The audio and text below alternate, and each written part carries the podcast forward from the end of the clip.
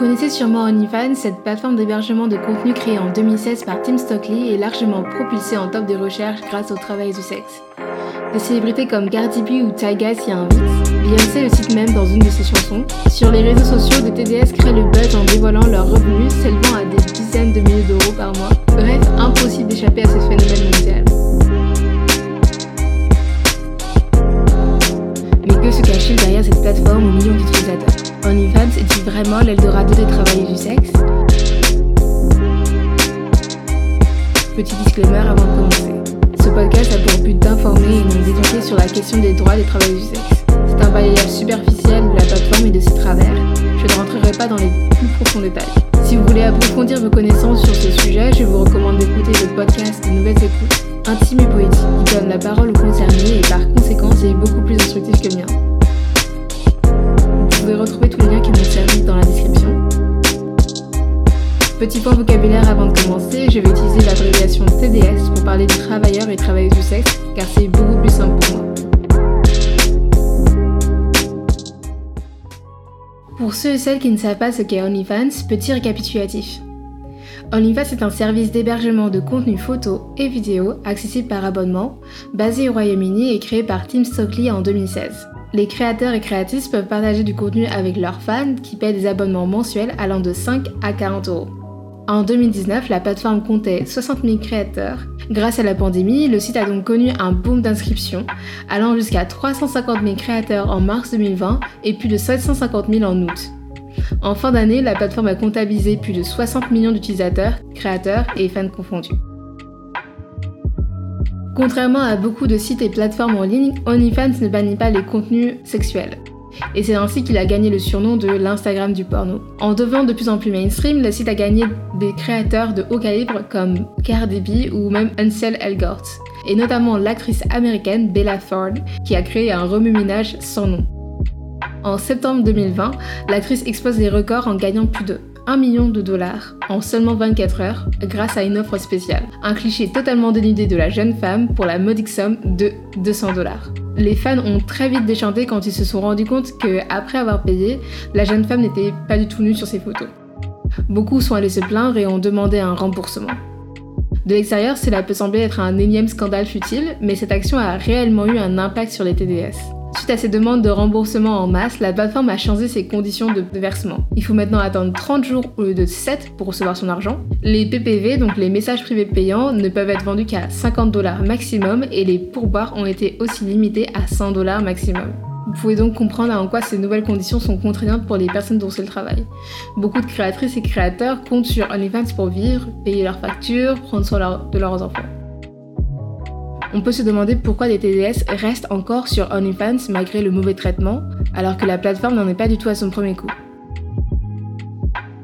Alors, c'est un enchevêtrement assez complexe. Tout d'abord, il faut comprendre les dynamiques qui se dessinent entre les TDS et le gouvernement, la justice.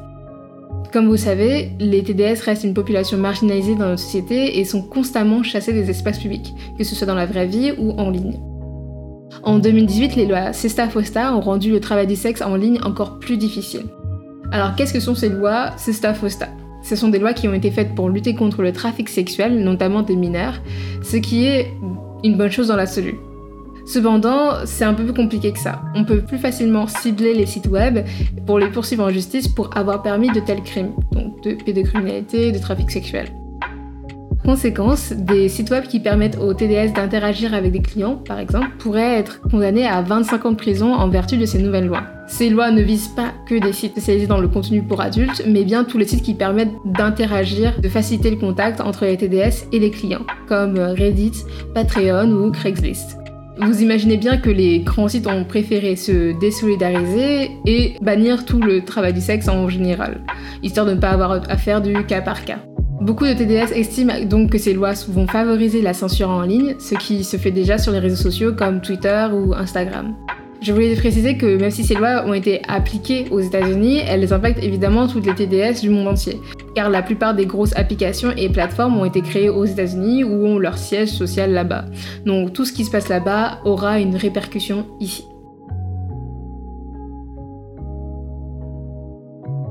Avec les posts de sacs à main de luxe, de grosses voitures et tout ça, on peut penser que OnlyFans est l'Eldorado du travail du sexe et c'est un moyen facile de se faire de l'argent.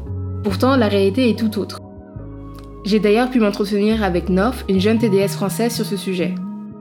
Alors, euh, bah, je m'appelle North, j'ai 22 ans et euh, je suis en licence de sociologie, en plus euh, de mes activités du coup en tant que travailleuse du sexe. J'ai deux plateformes. J'ai une plateforme d'abonnement qui ressemble fortement à OnlyFans, qui s'appelle AVN du coup, où je vais poster un petit peu des médias exclusifs tous les jours. Et j'ai une autre plateforme qui s'appelle Lily7 que j'ai créée en collaboration avec euh, des collègues à moi, où on vend euh, des médias à l'unité. Et, euh, et du coup, je passe donc par ces plateformes-là. Et puis voilà, sinon aussi, un des gros dangers, c'est le fait que ce soit très instable. Parce qu'en en fait, surtout en ligne, enfin surtout en ligne, non, un peu partout, mais du coup en ligne, les sites font la chasse aux travailleuses du sexe, que ce soit les réseaux sociaux comme les plateformes, et du coup c'est très instable parce que genre du jour au lendemain, toute ta communauté, donc ta clientèle, etc., peut disparaître sans que toi tu puisses rien y faire du tout, quoi. Ben déjà, euh, j'ai, on m'a supprimé mon Twitter une fois.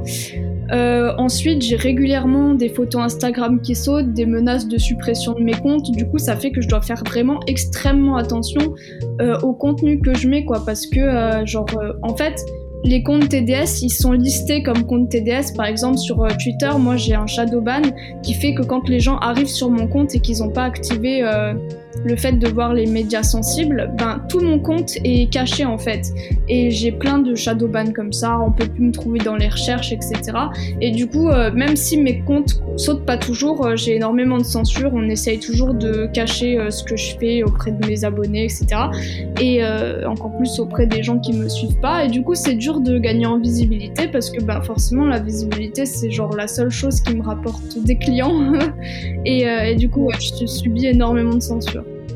Genre, euh, c'est vraiment une, extrême minorité qui arrive à faire des sommes assez exubérantes, alors qu'en en réalité, la moyenne, par exemple, euh, sur OnlyFans, que les, bah, la moyenne touchée par mois, c'est 150 dollars. Et 150 dollars, déjà, il y a la conversion, ça fait plus que 125 euros. Et sur les 125 euros, tu as à peu près 25% qui sont prélevés par l'État. Et du coup, euh, bah, ça te fait genre moins de 100 euros par mois en moyenne. Mais ce n'est pas tout. En 2020, beaucoup de TDS se sont plaintes de la suppression de leur compte OnlyFans de manière inattendue et sans avertissement. La TDS américaine Shay Ashbury a partagé sur son site un témoignage qui a libéré la parole de beaucoup. Selon la plateforme, la jeune femme faisait de la publicité pour ses services d'escorte et cela a été interdit. OnlyFans a donc fermé son compte sans avertissement et sans lui laisser le temps de récolter l'argent qu'elle s'était faite sur la plateforme, donc environ 30 000 dollars. Malgré les plaintes de celle-ci, rien n'a fonctionné. À ce jour, ni Shay ni ses fans n'ont été Malheureusement, Shay n'est pas la seule. Elle fait partie de nombreux TDS qui ont été arnaqués par la plateforme et qui se retrouvent dans des situations plus qu'instables financièrement, mais aussi mentalement. La APAG, la Adult Performer and Actors Guild, donc une sorte de syndicat pour les TDS, affirme que beaucoup de TDS se retrouvent dans des états de profond désespoir concernant la suppression de leurs comptes, l'instabilité financière et évidemment la situation de pandémie globale qui s'est abattue sur nous l'année dernière. Chez Ashbury pense que c'est une stratégie totalement consciente de la plateforme OnlyFans. OnlyFans, comme beaucoup d'autres sites, ont profité de la popularité des TDS pour construire leur empire. Et dès que la plateforme obtient un succès mainstream, elles sont reléguées au second plan, invisibilisées, voire même chassées. Actuellement, OnlyFans met plus en avant les créateurs de contenu grand public, comme des chefs ou des sportifs. Pourtant, si on creuse un peu plus, on apprend que Tim Stockley n'en est pas à son premier coup quand il s'agit d'arnaquer des travailleurs du sexe. Le fondateur avait créé deux autres plateformes similaires à OnlyFans auparavant. Il aurait notamment volé plus de 15 000 dollars à NTDS et l'aurait menacé de révéler ses informations personnelles si elle continue de lui demander un remboursement. Le principal actionnaire de OnlyFans, Leonid Radisky, propriétaire de MyFreeCam, donc, un site de camgirl, a lui aussi un passé houleux avec la justice car il a de nombreuses allégations de fraude, etc. cause de son site MyFreeCam. Pour finir, je ne peux que vous recommander de ne pas utiliser OnlyFans, que vous soyez un ou une TDS ou même un client. Utilisez d'autres plateformes, je ne dirais pas éthiques, mais plus justes pour acheter ou avoir accès à ce genre de contenu. Comme je vous l'ai dit au début, ce podcast n'a pas pour but d'être hyper instructif ou même de trouver des solutions. Je veux juste mettre de la lumière sur un problème qui pour moi est injuste et horrifiant pour les TDS, alors qu'on est dans une période où OnlyFans est très largement glamourisé par les jeunes. Pour faire suite à ce podcast, je vous encourage à regarder la vidéo de Crazy Sally sur ce sujet. Elle y évoque d'autres thématiques comme la pédocriminalité et le fait que de nombreux CDS sur la plateforme soient mineurs. Je vous laisse sur ces mots d'honneur et je vous souhaite une très bonne journée ou une très bonne soirée. Du coup, avec la visibilité que les gens ont eue en montrant leur salaire, euh, leurs 15 000 paires de chaussures, etc., ça a un petit peu poussé des gens dans un monde assez dangereux au final. Euh, et moi, personnellement, ça m'attriste un peu parce que c'est vrai que le TDS, ça m'a apporté des belles choses personnellement. J'ai fait de belles rencontres, etc. Et c'est un travail qui me plaît. Mais euh, le fait de le banaliser et de le rendre aussi accessible, alors que ben c'est quand même quelque chose où il faut des épaules pour le faire ça m'a un petit peu personnellement pas trop plu parce que bah du coup c'est comme ça que je vois des jeunes filles qui tombent dans la dépression, qui se font arnaquer, euh, qui ont des dettes à PayPal, des choses comme ça. Enfin genre euh, faut un peu pas se lancer les yeux fermés.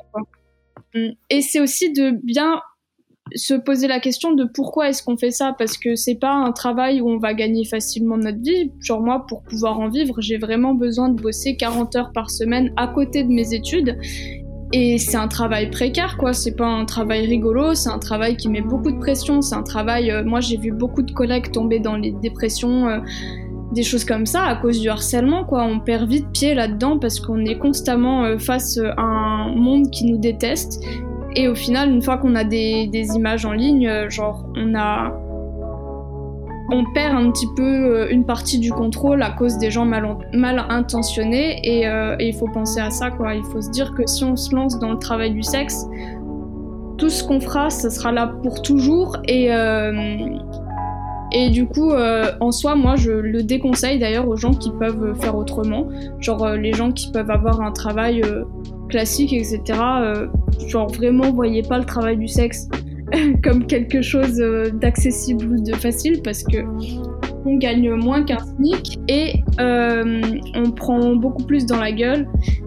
Donc euh, voilà.